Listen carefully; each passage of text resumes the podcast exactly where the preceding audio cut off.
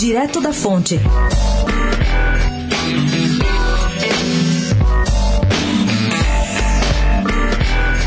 O presidente do TRE paulista, Carlos Eduardo Padim, fez ontem vigorosa defesa da justiça eleitoral, que foi considerada por muitos como incapaz de julgar crimes comuns, como os de corrupção ou lavagem de dinheiro, quando estiverem associados ao Caixa 2. Essa polêmica decisão de jogar tais processos nas mãos dos juízes eleitorais partiu algum tempo atrás do STF. O recado do desembargador foi duro e direto. Ele disse à coluna que a Justiça Eleitoral vai, sim, valer-se do Código de Processo Penal nos inquéritos da Lava Jato que lhe chegarem às mãos. A legislação é a mesma, avisou Padim, e deu exemplos práticos. Um juiz eleitoral poderá, por exemplo, autorizar quebras de sigilo bancário e telefônico. Se pedir ajuda da Polícia Federal, esta fará seu trabalho como sempre. Ele poderá também decretar prisão preventiva ou temporária, e da mesma forma pode, em tese, condenar um político ao mesmo tempo à perda de mandato por crime eleitoral e à prisão por crime comum. Padim falava da justiça eleitoral como um todo,